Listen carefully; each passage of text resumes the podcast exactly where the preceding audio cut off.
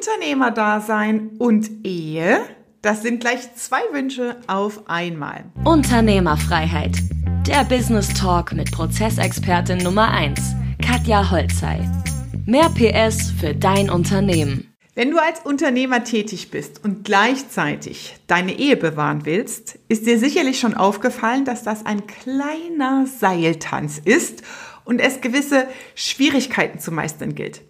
Die allgemeine Scheidungsquote betrug 2022 in Deutschland 35,15 Prozent. Auch wenn es zur spezifischen Scheidungsquote von Unternehmern keine statistischen Erhebungen gibt, wird man eher davon ausgehen, dass Unternehmer Ehen häufiger schiefhängen oder auch geschieden werden als Nicht-Unternehmer-Ehen. Grundsätzlich ist es wichtig für uns, auch als Unternehmer, aber grundsätzlich für uns als Menschen, wenn wir in den Veränderungsprozess eintreten wollen, also Dinge verändern, verbessern wollen, dann zu verstehen, wo die Ursachen liegen. Also lass uns mal drauf schauen, was sind eigentlich so die zehn Ursachen, die zu dieser Herausforderung in der Ehe als Unternehmerleben überhaupt führen. Erstens, wir haben natürlich sehr häufig lange Arbeitstage. Das heißt, als Unternehmer kommen wir häufig spät abends nach Hause und es gibt keine Gelegenheit, die Kinder zu sehen. Und das erlebe ich tatsächlich sehr oft bei Kunden von mir, die mich kontaktieren, die in genau dieser Phase sind, wo das Kind so zwischen null, also es kommt bald, und ersten drei Jahre ist, wo man merkt, so krass, die Kinder wachsen auf, aber ich bekomme gar, mein Kind gar nicht mehr zu Gesicht. Und dann der treffende Entscheidungspunkt steht, mich zu kontaktieren, zu sagen, Katja, ich will mehr am Unternehmen arbeiten, das geht so nicht weiter. Ich sehe, meine Familie leidet. Und häufig ist es sogar nicht nur so, dass es der eigene Schmerz des Unternehmers selbst ist, sondern man auch den Partner natürlich dadurch vor den Kopf stößt und es dadurch eine Kettenreaktion auslöst und vieles in Frage stellt. Weil ist natürlich immer die Frage der Gewichtung und Lebensqualität ist, wenn du zu lange viele Abende im Büro verbringst und die Zeit nicht mit einer frisch gebackenen Familie. Zweiter Punkt. Häufiges Reisen. Grundsätzlich habe ich da dieses Bild im Blick ähm, zwischen klassischen Unternehmern und Unternehmern, die am Unternehmen tätig sind. Als Beispiel kannst du dir da mal das Bild nehmen, Bundeskanzler und Bundespräsident. Der Bundeskanzler ist eigentlich für das operative Geschäft zuständig und der Bundespräsident repräsentiert das Land, also hat eine Repräsentationsfunktion des Landes im Ausland und auf Events und Veranstaltungen etc. pp. Das ist mal so die grundsätzliche Arbeitsteilung. Und wenn du nicht am Unternehmen tätig bist, dann hast du halt das Schlimmste, die Kombination aus beiden, aus langen Arbeitstagen und bist in der Repräsentanz sehr viel auf externen Veranstaltungen und Reisen. Und diese Reisen bedeuten natürlich Abwesenheiten von der Familie, ähm, Besuche bei Lieferanten, Veranstaltungen, Kongresse, auf denen du dich auch zeigen musst zum Teil. Und das dritte Problem, was dann oftmals daraus resultiert, wenn der Partner, vor allem die Damen in der Rolle als Partnerin, sich sowieso schon vernachlässigt fühlen in der Ehe und sie dann das Begleithäschen auf solchen Veranstaltungen sein dürfen, dann äh, wird, dann kippt das Ganze in eine ungeliebte Aufgabe für die Begleitperson und dein Partner oder die Partnerin an der Stelle, weil das Unternehmen natürlich immer im Vordergrund steht, du als Unternehmer im Vordergrund stehst und du am Ende nur Schmuck und Beiwerk bist, insbesondere ähm, bei introvertierten Frauen ist es so, dass sie es nicht kommunizieren können, in sich reinfressen und dann mutzig und pampig sind. Bei extrovertierten Frauen, die fügen sich ein, die finden ihren eigenen Weg eigentlich und äh, suchen sich dann ihr Netzwerk. Da eskaliert es dann halt öfter mal und wird halt entsprechend lustig. Aber grundsätzlich ist es halt ähm, ein Mangel an Wertschätzung, der auf der anderen Seite empfunden wird, wenn du quasi immer nur das Begleithäschen zu diversen Veranstaltungen bist. Vierter Punkt sind die verschwommenen Grenzen zwischen Arbeit und Familie.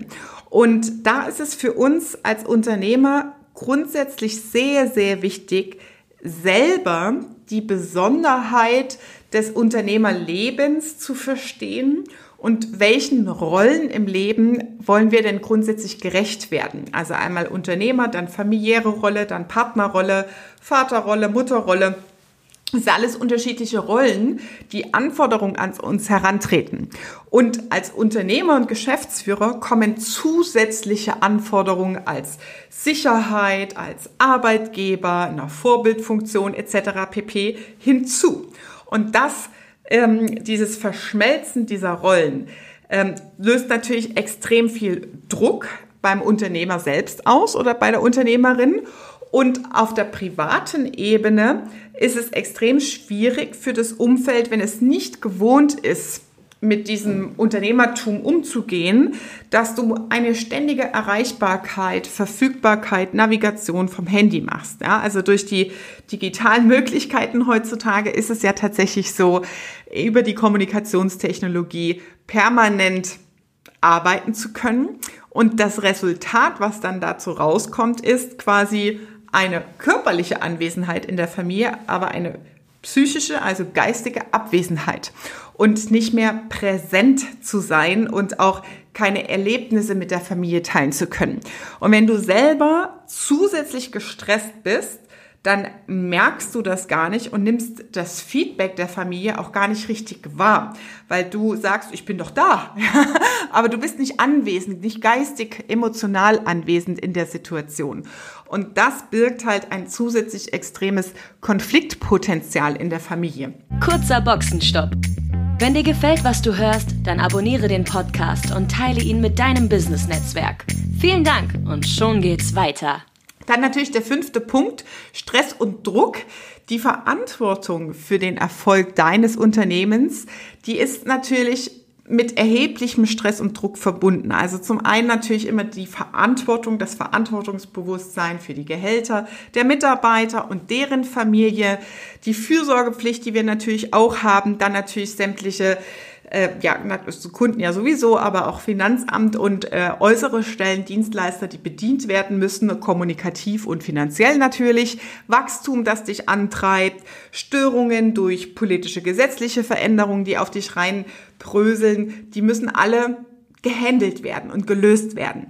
Und das bringt oftmals ja, Anspannung rein in dich als Unternehmer selber.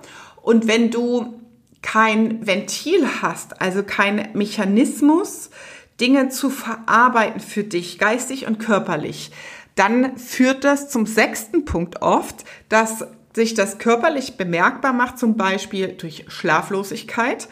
Und das führt wiederum dazu, wenn du dich wälzt, wenn du nachts wach wirst, dass dein Partner auch nachts wach wird. Und du da natürlich wieder Konflikte in die äh, Familie reinbringst, weil du keine Selbstfürsorge betreibst, ja, weil es dir nicht gut geht und durch Schlaflosigkeit zum Beispiel körperliche Signale ähm, auftreten und entstehen, die am Ende Stress in die Ehe reinbringen und in die Partnerschaft reinbringen. Der siebte Punkt ist, geht in eine ähnliche Richtung, aber nicht auf die gesundheitliche Ebene, sondern eher auf das Thema Überforderung des Partners zu Hause. Ja, weil du natürlich inhaltlich als Unternehmer extrem komplexe Zusammenhänge äh, zu bewältigen hast. Und häufig ist es so, dass äh, gerade dadurch, dass du als Unternehmer immer eine gewisse Vorbildfunktion hast, dass man mit der Zeit Privatleben vernachlässigt und keinen Freundeskreis, also andere Sozialkontakte hat. Das ist jetzt wirklich das Worst-Case-Szenario. Und die Familie der, der einzige Sozialisierungspunkt ist. Und dann besteht das Problem, dass du als Unternehmer deine Probleme mit nach Hause nimmst, weil du niemanden zum Austausch auf Augenhöhe hast, das Netzwerk irgendwann auch wegbricht und die Sozialkontakte reduziert werden und dein Partner dann blutige Ohren vom vielen Zuhören bekommt, aber auch überfordert ist, weil, weil die Person gar nicht ja, dir Lösungen bieten kann oder dir helfen kann. Du fühlst dich auch nicht verstanden, ja, du musst ja irgendwo auch hin mit deinen Emotionen. Es sind auch Enttäuschungen dabei, Enttäuschung von Mitarbeitern, von Lieferanten, ähm, wo du die natürlich Emotionen bei dir auch auslösen und wir sind halt einfach immer noch Menschen und keine Roboter. das muss halt irgendwo hin. Und wenn es keine Ventile, keine Verarbeitungsmechanismen für dich gibt, dann birgt es wirklich eine sehr hohe Last, ein, ein, ja, ein Gewicht, was dann in die Ehe, in die Familie reingetragen wird und auch durch den Partner nicht mehr haltbar ist. Ja? Ähm, und das führt dann natürlich auch dazu, dass oftmals Automatismen entstehen, dass die Kommunikation sich deutlich verschlechtert, indem dann hier rein, da raus, ja, nicht mehr zugehört wird und solche Sachen, Dinge ignoriert werden, man sich sowieso nicht verstanden fühlt und das, ähm, je länger das geht, umso schwieriger ist es dann wirklich noch ähm, an der Ehe auch zu arbeiten und Dinge zu optimieren. Dann natürlich der achte Punkt die häuslichen Meinungsverschiedenheiten. Einmal in Bezug auf die Firma, ja, weil ähm, oftmals ist es so, dass dann die Familie zu Hause einfach sagt, ja, die Firma ist immer im Vordergrund und immer die Firma, die Firma, die Firma und man selber ähm, diese ja den Bezug einfach komplett verliert. Ja, es, es resultiert dann in so ein Gemecker und ähm, dann kommt auch manchmal eine Erwartungshaltung an das Unternehmen, an die Firma ähm, heran aus der Familie so von wegen, ja, das kann ja der Papa bezahlen, ja, wenn die Schule ein Fest schmeißt oder das kann doch auch die Firma mal irgendwie spendieren für irgendwelche ähm, Vereinsaktivitäten oder ähm, Gemeindeaktivitäten. Ähm, wo du dann äh, ja, Erwartungen hast, die die an dich herangetragen werden, die aber am Ende nichts mit dem unternehmerischen Verständnis zu tun haben. Ja, das heißt, es gibt einen kritischen Blick auf die Firma, ja, ähm, weil eben das Gleichgewicht, das Verhältnis nicht passt. Achter Punkt sind finanzielle Belastungen. Also natürlich einmal in finanziell wirtschaftlich schwierigen Phasen haben alle Unternehmer ihre Herausforderungen in der Corona-Phase mehr oder weniger gehabt, mehr oder weniger intensiv. Und natürlich insbesondere in der Startgründungsphase, wo du sehr viel am Aufbauen bist, sehr viel ja auf der privaten Ebene verzichtest und ähm, alles Geld in der Firma lässt, um das Wachstum voranzubringen. Ja, und da ist natürlich sehr, sehr wichtig äh, für dich als Unternehmer, den Zeitpunkt nicht zu verpassen. Es macht durchaus Sinn, in den ersten Geschäftsjahren wirklich, um das Wachstum voranzutreiben, ist wie so ein, ja, wie so ein Dampflok, die immer wieder mit Kohlen befeuert werden wird, äh, befeuert werden will. Ähm, da das Geld wirklich in der Firma zu lassen, kommt natürlich auf die Rendite, auf den ROI an und so weiter, aber wir gehen davon aus, dass es wirtschaftlich gut ist, ja, und optimiert wird und effizient läuft, so dass die Marge natürlich auch jeden Euro, den du reinsteckst, holst du zehn wieder raus. Diese Hebeleffekte erwirtschaften kannst. Und dann ist es halt wichtig, wenn du Verzicht übst in ein paar Jahren, dein Gehalt ist reduziert, du gehst nicht in Urlaub etc., ähm, also finanziellen Verzicht, irgendwann den Punkt zu finden und das Ganze auch wieder zu drehen. Ja, dass natürlich auch dieses Hinhalten in der Familie, ja, das wird ja besser und die Firma, jetzt mache ich doch alles für uns und so weiter, dass auch monetäre Effekte in der Familie spürbar werden, ja, und dieses ähm, Zurückhalten und die finanzielle Belastung sich auch mal ins Positive umkehrt. Und das sehe ich auch sehr oft ähm, bei Kunden, dass die irgendwann sich an diese an niedriges Standardgehalt gewöhnt haben und das vergessen, ihr Gehalt wirklich als Geschäftsführergehalt anzupassen und man sich dann in so eine sag ich mal, Komfortzone irgendwie auch einrichtet und sich dann auch selbst rechtfertigt, ja, das geht nicht, ich kann nicht mehr entnehmen dies und jenes und dadurch eigentlich auch Ineffizienzen und Zeitfresser und Geldfresser hinnimmst, ja, zu Lasten deiner Familie. Und das sollte natürlich nicht so sein. Letzter Punkt, Punkt 10, ist der jahrelange Verzicht, insbesondere auch in der Wachstums- und Expansionsphase in Bezug auf Freizeit und Urlaub. Verzicht auf Urlaub. Ich kann mich an Kunden erinnern, die dann sagen so, boah, ich habe das erste Mal Urlaub mit meiner Familie. Ich habe das erste Mal ungestörten Urlaub mit meiner Familie. Ich habe zwei Wochen lang kein Laptop dabei gehabt. Ich habe keiner hat angerufen auf dem Handy, weil das entsprechend sortiert wurde etc. pp. und wir Maßnahmen ergriffen haben und aus der krassen Freude und was meine Kunden mir dann mitteilen, dass es auf einmal so, wow, ich weiß jetzt erstmal, was Urlaub ist, ungestörten Urlaub zu haben mit der Familie, zeigt es mir, dass so viele Unternehmer und Familien darunter leiden, weil es für normal gehalten wird, auch in der Unternehmerrolle permanent erreichbar zu sein. Kein Urlaub vielleicht auch auszuführen, kein Urlaub richtig einzuplanen. Die Familie fährt alleine in den Urlaub.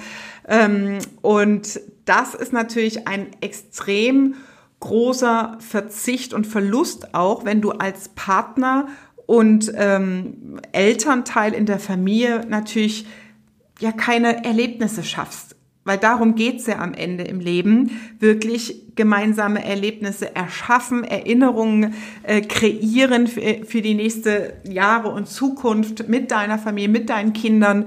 Ähm, und das sind Momente, in denen du geistig und im schlimmsten Fall auch physisch, körperlich nicht anwesend bist. Ja, da geht natürlich unglaublich viel verloren, auch auf der Beziehungsebene. Grundsätzlich ist es für uns Menschen so, wir haben jetzt mal reingeschaut bei den zehn Punkten. Okay, was sind die Ursachen überhaupt, warum eine Unternehmerehe besondere Herausforderungen mit sich bringt und einen Seiltanz bedeuten? Und äh, grundsätzlich ist es so, dass wenn wir Veränderungen vorantreiben wollen, unsere Komfortzone verlassen, die Situation verbessern wollen, dann geht das immer nur über zwei Wege. Schmerz oder Lust. Und Eheprobleme, familiäre Probleme, Verzicht, auch eigenen spürbaren Verzicht auf die Familie ist oft dann das Leid und der Schmerz, den ein in die Veränderung treibt. Und viele, viele meiner Kunden kommen genau mit diesem Anlegen äh, zu mir, äh, bekommen kleine Kinder etc. pp, weil sie sagen, ich will was verändern, ich möchte auch noch leben und Mensch sein und möchte natürlich auch die Ehe, die ich angetreten bin, dieses gemeinsame Leben als Unternehmer auch dauerhaft halten können. Und ähm, da erlebe ich oftmals ähm, gerade bei Unternehmern, die halt schon 10, 20 Jahre im Markt sind, ein Familienunternehmen übernommen haben von der Vorgängergeneration, vielleicht auch von den eigenen Eltern vorgelebt bekommen haben, dass das nicht so das eigene Lebensmodell ist, die kommen dann auf mich zu und sagen so, ey Katja, ich will das anders haben, ich will das ändern, ich brauche Hilfe von dir, ich will die Abkürzung. Wie kriege ich das besser hin? Wie schaffe ich es, erfolgreich wirtschaftlich Unternehmer zu sein, aber auch Unternehmerfreiheit und Lebensqualität zu genießen. Und mich interessiert natürlich, schreibt das gerne mal in die Kommentare, was bei dir so der Anknüpfungspunkt ist oder der Trigger, wo du sagst, welcher der zehn Punkte trifft am ehesten auf dich zu, das will ich ändern. Ähm, weil da würde ich ganz gern auch noch mal tiefer einsteigen mit weiteren Unterstützungskontent für dich, zu sagen, okay, das sind ein, zwei Punkte, da knabber ich dran, da weiß ich nicht, wie ich das angehen soll. Schreib's mir gerne in die Kommentare, was du in deiner Unternehmerrolle geändert haben möchtest. Und natürlich bist du herzlich eingeladen, wenn du sagst, hey Katja, da will ich mehr wissen. Wie funktioniert das denn? Wie ist die Reihenfolge, die Schrittfolge? Was muss ich umsetzen, um in diese unternehmerische Freiheit und Lebensqualität zu kommen? Klicke auf den Link unter diesem Beitrag und lass uns ins Gespräch kommen. Das war Unternehmerfreiheit. Der Business Talk mit Prozessexpertin Nummer 1, Katja Holzhey. Du willst keine Folge mehr verpassen, um dein Unternehmen mit PS auf die Straße zu bringen?